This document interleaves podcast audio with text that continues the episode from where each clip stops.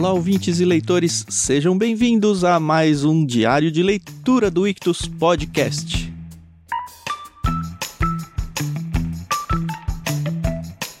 Eu sou o Thiago André Monteiro, arroba Vulgutan, e estou aqui com a Carol Simão para a gente interagir com o penúltimo, isso mesmo, o penúltimo dia de leitura dos irmãos Karamazov de Fyodor Dostoevsky.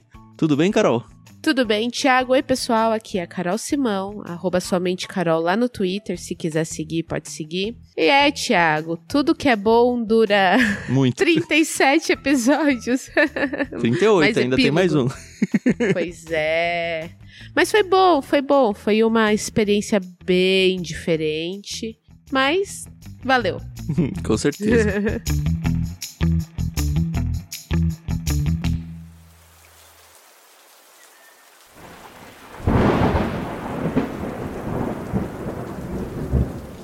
Hoje a gente termina aquela sequência de livro 1, livro 2, livro X. A gente tá no livro X e I, né? Pra quem conhece aí os algarismos romanos.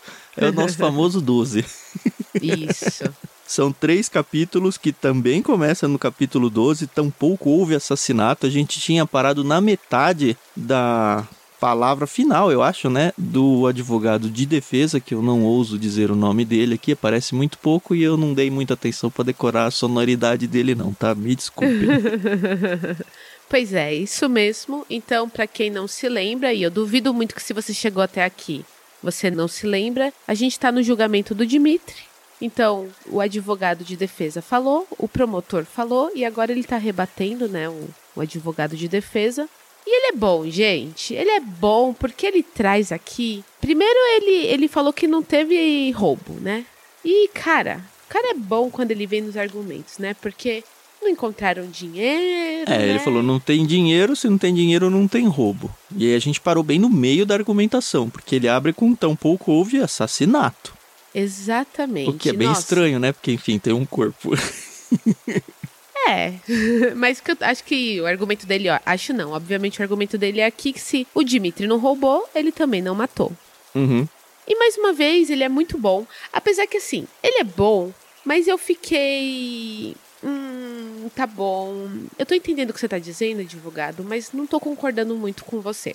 Porque ele fala aqui sobre a questão do Dimitri ser muito impulsivo quando ele escreve aquela carta, né? Uhum. A carta que ele enviou pra Catarina.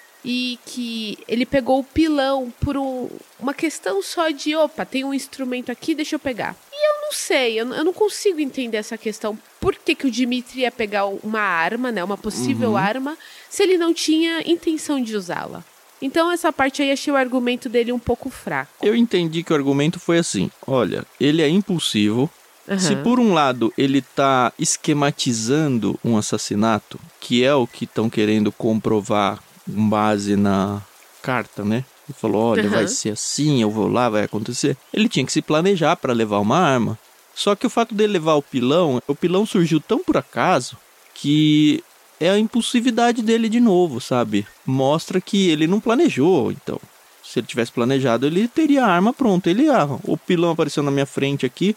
Tanto que acho que é nesse capítulo que ele fala, não, ele talvez até fosse lá pra discutir, talvez bater no pai ou alguma coisa, Aham. mas nunca pra assassinar. É, acho que ele usou aquela máxima que cão que ladra não morde, né? Isso. O Dimitri vivia cantando pra todo mundo que ia matar o pai. Uhum. E no final a gente vê que ele só falava. Na verdade, ele nunca realmente tinha essa intenção. Mesmo porque o motivo de toda essa briga, além do dinheiro, da herança, era a Grunchenka, né? Uma mulher, quando quer, viu, é um bicho muito complicado. Uhum. E mais adiante, depois do que acontece, ele se agarra muito àquilo que a gente já falou na época que aconteceu, né? Quando ele foi lá pra Mokroy, ele ficou tão tenso por talvez ter matado o Grigori e tão aliviado quando ele descobriu que não tinha matado o Grigori, que se o pai tivesse na equação de verdade, não faria sentido nenhum. E a gente sabe que ele é todo colérico naquele sentido de emoções, né? Sim, E sim. então não casa as coisas. E o advogado pegou muito bem isso. E o advogado, ele também pegou a questão do Smerdjakov, né? Então, ele, ele fala que poucas pessoas vieram para acusar, mas as que vieram estão realmente envolvidas no caso. E que ele, e eu achei isso estranho, mas tudo bem, ele mesmo, advogado, tinha ido conversar com o Smerdiakov alguns dias atrás, Uhum. né, antes do julgamento. E o Smerdiakov tinha deixado meio que subentendido que poderia ter matado, ou que o Dmitry não era o culpado, ou qualquer coisa do tipo. Que o Smerdiakov tinha muita raiva do Grigori e da Marfa, da mãe biológica dele, e que, caramba, ele possivelmente era filho biológico do Fyodor, mas não era tratado como tal. Pelo contrário, enquanto os três filhos biológicos oficiais, por assim dizer, tinham a vida que queriam, Uhum. ele era o cozinheiro, né? Mas que ele não era o tolo idiota que o promotor. É, então ele se pega muito nisso. Ele menciona que foi visitar e ele falou: percebi nele extrema desconfiança, dissimulada com as aparências de ingenuidade, bem como uma mente capaz de abraçar múltiplos aspectos ao mesmo tempo. Ele me causou uma impressão muito clara. Deixei-o convicto de que aquele ser era radicalmente mau desde suas raízes, desmesuradamente ambicioso, vingativo, apaixonadamente invejoso. E a gente já sabe que ele é meio isso, né? Conforme o personagem foi sendo escrito e descrito ao longo do livro, a gente percebe que ele não é bobão. Ele é bobão em alguns assuntos, no sentido de que ah, ele se acha muito inteligente, mas ele não é. Isso a gente já sacou. Sim, sim. Mas ele é muito dissimulado, né? Ah, sim. E aqui o advogado também fala como possivelmente ele teria cometido o assassinato, né? Que ele também não teria, talvez, a intenção. Ele pode ter tido a crise de epilepsia, sim. E que quando ele acordou, ouvindo toda a gritaria do Grigor, ele realmente pode ter agido com impulso, né? Uhum. Que é totalmente diferente da descrição lá, do, do relato que o próprio Smerdiakov fez pro Ivan, né? Sim, exatamente. Então, é isso, né? É, o capítulo foi aí. Aí ele tá falando, olha, não é que não houve o assassinato, Aham. é que não foi o Dmitri. É isso. É, sim. E é meio que assim, né? Ele falou, ó, só tem dois mesmo, ou é o Dmitri ou é o Smerdiakov. Não tem espaço na cena Aham. pra entrar um, um outro personagem. É.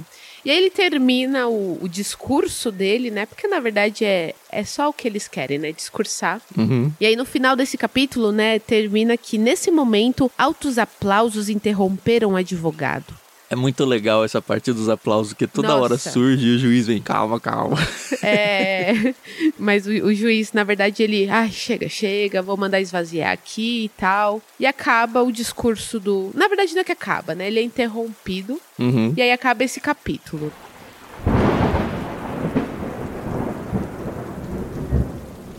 Começa o capítulo 13, chamado O Adultério no Pensamento. E realmente agora é a proclamação final do advogado, né? Ó, eu achei que o advogado mandou muito mal nesse capítulo, viu? Eu achei É? que foi. Ah, eu sei que as pessoas do livro aí, os personagens, gostaram. E acho que até aplaudiram de novo. Aham. Mas foi um caô que eu vou te falar. que basicamente a ideia é assim: o Fyodor foi um pai ruim, então mesmo que ele tenha matado, não foi um assassinato. Cara, como assim? é isso, né? É, então, e mais pra frente a gente até vê que o promotor fala: que papo é esse? Então, se todo pai que é mau pai puder ser morto, não vai ter pai no mundo, né? é, realmente, pensando por esse lado, não, não foi muito bom, não. É, ele abre o capítulo desconstruindo o Fyodor, né? Contando toda a história de como ele foi um pai ausente, de quantas vezes o Dmitri buscou a sua, o seu reconhecimento, o seu amor e tudo mais, e nunca teve. E aí isso foi marcando a vida do Dmitri. E assim, o Hippolyte, que é o promotor, ele tinha usado de psicologia para Aham. tentar argumentar. E esse Sim. advogado de defesa tinha destruído isso, falou, não, psicologia é uma espada de dois gumes, e que isso... E aqui é psicologia de novo, né? Barata ainda, não entendi. Nossa. É. Ele ainda fala aqui, né? Um pai igual ao velho Karamazov, que morreu assassinado, não pode usar o sagrado nome de pai. É indigno desse nome. O amor filial não justificado pelo pai é absurdo. É impossível. E aí ele ainda vem com a Bíblia, né? Pais, não irriteis aos vossos filhos. Que tá lá em Colossenses 3,21, Sim. citando Efésios 6,4, né? Uhum. E aí ele tenta deixar o Dimitri bonzinho, né? Ele fala, ah, o que o meu cliente encontrou chegar aqui na casa paterna. E por quê? Por que representá-lo como um personagem sem coração, como um egoísta, um monstro? Ele é violento, selvagem e turbulento, por isso agora nós o julgamos. Mas quem seria o culpado pelo seu destino? De quem é a culpa? Se, sendo uma criança cheia de boas tendências e inclinações, tendo um coração sensível e agradecido, ele recebeu uma educação tão absurda? Ah, isso aí me cheira um discurso de esquerda aqui do Brasil muito forte, desse pessoal que fala: Ó, oh, o cara matou, roubou, estuprou, tá na cadeia, mas coitado. Ah, coitado, meu, você tá de ah, brincadeira. Não, é. É, e eu não tô realmente. dizendo que o Dimitri é culpado aqui, porque eu acho que de fato ele é inocente no assassinato. Uhum. Mas se não fosse, não cola um discurso desse, me desculpe. é, na verdade, assim, o Dimitri ele plantou as provas contra si uhum. próprio, não intencionalmente, obviamente. Tanto que você vê que até esse momento ele nem fala mais nada. Ele tá uhum. tá ali calado, porque ele sabe que se deu mal. Mas sabe uma coisa que eu me lembrei quando eu tava lendo? Um. Que você levantou a bola, inclusive. Que o advogado não acredita na inocência dele. Sim. E eu acho que isso nunca tinha ficado tão claro quanto nesse capítulo. Que é meio que, ó, vocês vão me desculpar, ele matou mesmo, mas. Coitado. Não foi de propósito. Ele foi construído para ser assim, então a culpa não é dele. É. E aí, no final, ele faz meio como Pilatos, né? Ele fala assim: ó, o destino do meu cliente fica entre as suas mãos. Entre as suas mãos fica também o destino da nossa verdade russa. Os senhores vão salvá-la. Os senhores vão defendê-la. Os senhores vão provar que ela tem excelentes zeladores, que ela se encontra em boas mãos. Então, é isso. Só queria voltar uma página disso que você leu, uhum. que é justamente jogar esse, ó, por uma nova Rússia e tudo. Uhum. Que é, assim, interessante pensando talvez no estudo da Rússia, da época e tudo. Mas. Ah, não cola, né? Na página 876, a gente está na edição da Martin Claret, como vocês já sabem. Ele diz assim, ó. Mas mesmo então o assassino não matou. Eu digo, eu grito, não. Ele apenas brandiu o pilão num gesto de repulsa e indignação, sem querer matar, sem saber que mataria. Não fosse esse fatal pilão em suas mãos, talvez ele apenas esbofeteasse o pai, mas sem matá-lo.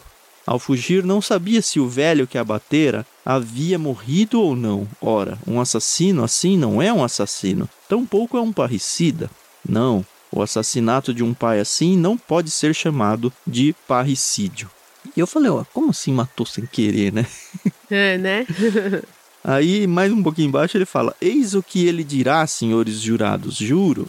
Declarando-o culpado, os senhores não farão mais do que o aliviar, deixando-o com a consciência leve. Ele amaldiçoará o sangue que derramou, em vez de lamentá-lo. Ao mesmo tempo, os senhores destruirão nele o homem que ele ainda pode vir a ser, pois por toda a vida ele permanecerá cego e perverso. Mas os senhores desejam condená-lo a um castigo medonho e lamentável, ao mais terrível castigo que possa imaginar, ao mesmo tempo salvando e levando a sua alma a renascer eternamente? Se assim for, esmaguem-no com o seu perdão. Ah, mano, pelo amor, mano. Não dá, né? é. Eu acho que ele tava vindo muito bem e aí de repente deu essa caída. É. Mas justifica que tá tarde também, né, Thiago? Já são é, duas já da é manhã. madrugada, né? É verdade. É.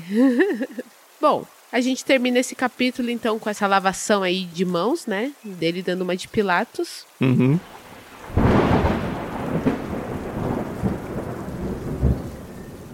E aí começa o capítulo 14. Os bravos camponeses têm a última palavra. Que assim, achei divertido o começo, né? Porque, querendo ou não, o destino do Dimitri estava na mão dos camponeses. Uhum. É aqui que o advogado de acusação, né? O, o Hippolyte, Uhum. Ele fala de novo e fala: Não, você tá louco. Ele usa o meu discurso aqui, né? Você tá louco. Que, que é isso? Matou, mas não assassinou. Não faz sentido nenhum, né? Nenhum. Mas ele é ignorado praticamente, que Totalmente. é bem estranho, né? Não, e tá todo mundo ainda falando que se o Dimitri for realmente condenado, a esposa do promotor aqui vai, vai se vingar dele, porque uhum. ela gosta do Dimitri, né? Então, muito, muito bom, muito bom.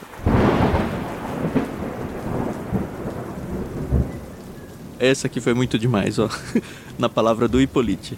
Se o parricídio é um preconceito, se cada criança perguntar a seu pai, pai, por que devo amá-lo? Onde é que nós iremos parar?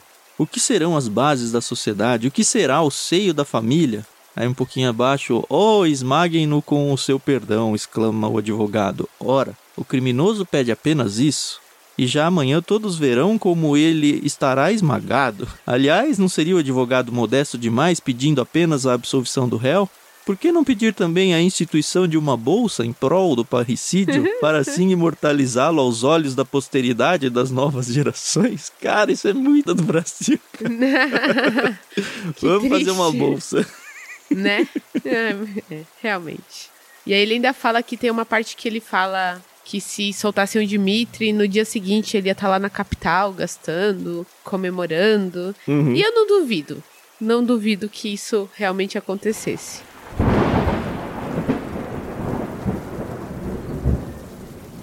O Mitya tem mais uma chance de falar aqui.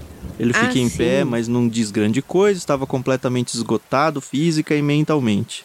E aí a palavra dele foi boa até. Ele fala: O que posso dizer, senhores jurados? A hora do juízo chegou. Sinto a mão de Deus em mim, é o fim do homem desumano. Mas como se eu estivesse me confessando a Deus, aos senhores também eu digo, pelo sangue de meu pai, não, eu não sou culpado. Pela última vez repito, não fui eu quem o matou. Ele não tem muito o que fazer, né? Ele continua dizendo, apesar do advogado dele falar que foi ele que matou, ele desconstrói aqui o argumento do advogado falando, não, nada a ver, não fui eu mesmo que matei. É. Aí é nesse momento que o juiz ele dá uma, uma pausa, né? De uma hora, se eu não me engano, uma coisa assim. Na verdade, terminou. Agora os jurados vão se juntar para discutir o veredito, uhum. inocente ou culpado, e aí tem a pausa que você falou. E aí as partes que eu mais gosto nessa sessão de Sim. julgamento aqui, que é o povo conversando e falando a opinião deles ali, o, o burburinho de corredor, né? Aham, uhum. é muito bom isso, né? É bom, mas assim, tem que estar tá lendo para pegar realmente a, uhum. a, brincadeira, né? Porque eles começam a falar de casos passados, da família do promotor, do que pode ou não acontecer. É, né? mas a gente já vê aqui que é um senso comum que ele vai ser inocentado, Uhum, é que assim. a nova Rússia está surgindo. Uhum. O próprio advogado de defesa meio que já, ah, ganhei, ganhei, não tem como perder mais, tá uhum. ganho. E constrói todo um cenário para o El Grande Finale, que é pré-epílogo, né? Que é o próximo episódio. Então, comecei a ler essa parte quando eu percebi que, putz, tá tudo muito fácil, entre aspas, né? Esse caso tá ganho, eu falei, hum. Dostoiévski tá mexendo com a gente, sabia? É. Tá mexendo com a nossa cabeça, né? e o que aconteceu, Carol? E o que aconteceu? Aconteceu que quando voltaram daquele recesso, né, de uma hora, perceberam que a Grutchenka tava ali, bem quietinha, chorando, no cantinho dela. Ai, e aí os jurados começaram a falar, né? Uhum. O presidente do júri, o funcionário que era o mais jovem de todos, disse em voz cristalina e límpida, em meio ao silêncio mortal do salão: Sim, ele é culpado. A seguir a todas as perguntas, as respostas foram sempre as mesmas: culpado, sim, culpado, sem qualquer circunstância atenuante. E é aquilo, né? Ninguém estava esperando por isso, né? pois é.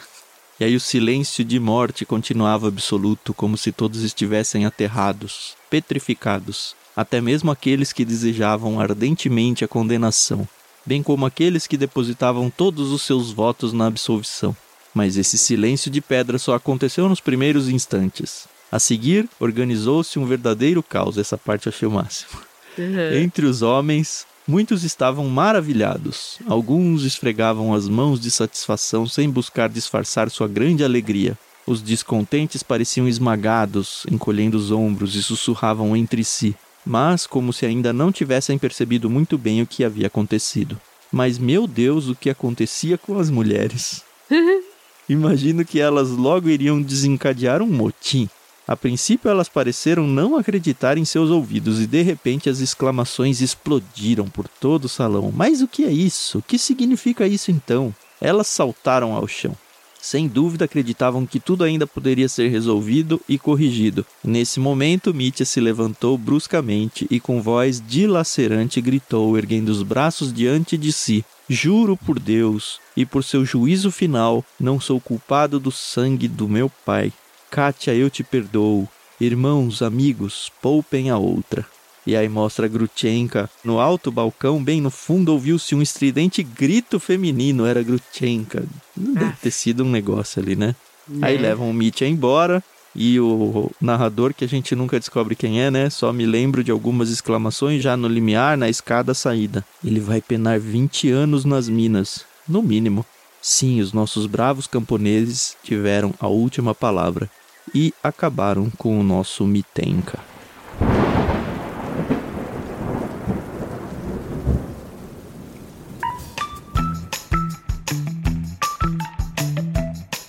E com isso termina o livro e só temos à frente agora o epílogo, que eu acho que deve partir para a questão de ah, ele vai fugir ou não vai fugir, Aham. porque era a única coisa que tinha sobrado, né? Pois E é. eu queria só dar um crédito aqui lá no canal no Telegram.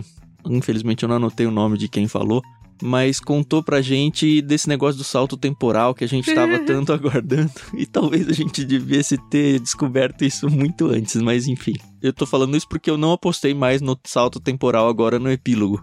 Aham. Porque ele falou, esse amigo nosso no Telegram, que o Dostoiévski planejava um segundo volume do livro, onde ia dar o salto temporal e aí ele ia contar a sequência dos personagens.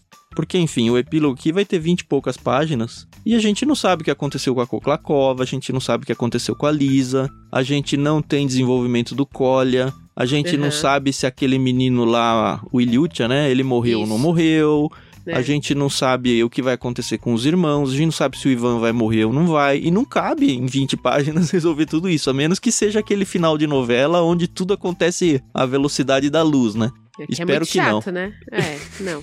Por favor, né, senhor Dostoiévski? Estamos aqui há muitos meses lendo esse Isso. livro para ter esse final decepcionante. E esse livro, acho que foi escrito no final, né? Talvez o último livro, o penúltimo livro do Dostoiévski. Então, Isso. provavelmente ele não teve tempo de vida mesmo pra escrever. Não é que ele desistiu de escrever um segundo volume. É, exatamente. E que pena pra nós, né? Que pena. É, mas quem sabe se a gente encontrar com ele lá no céu, a gente pergunta. E aí, qual era a ideia? Ó, se for isso mesmo, Carol, que a gente vai descobrir no próximo episódio, eu gostaria de lembrar que lá pro metade pro começo, quando a gente tava falando, ah, quando que vai acontecer o salto, quando que vai acontecer, eu me lembro de ou eu ou você ter falado, quer ver que lá na frente a gente vai descobrir, na verdade tem um outro livro aqui que é, conta tudo? Aham. E foi quase, porque não tem um outro livro, mas só porque o autor morreu antes disso, né? Pois é. Mas tá bom, né, Thiago? Fazer o quê, né? Não se pode ter tudo nessa vida. Pois é. É sim, eu acho que não foi um livro daquele contexto de que, ah, você não sabe o que aconteceu. Eu acho que nós, leitores, sim sabemos o que aconteceu. Não deixa. Pra mim, não resta dúvida de que o autor deixou muito claro de que foi o Smerdyakov. Aham, sim, sim. O que fica aqui é essa angústia do crime que foi cometido e que alguém tá pagando pelo que não fez. Exato. É isso. É isso. Mas voltemos ao epílogo. Quem sabe ainda tem mais uma reviravolta final aí, né? Beleza. Então tá, senhores ouvintes, convido vocês a participar com a gente da audição do último episódio que vai vir ao ar na semana que vem, tá bom? Muito obrigado mais uma vez pela audição e até a próxima. É isso aí, pessoal. A gente se ouve no próximo episódio. Até mais. うん。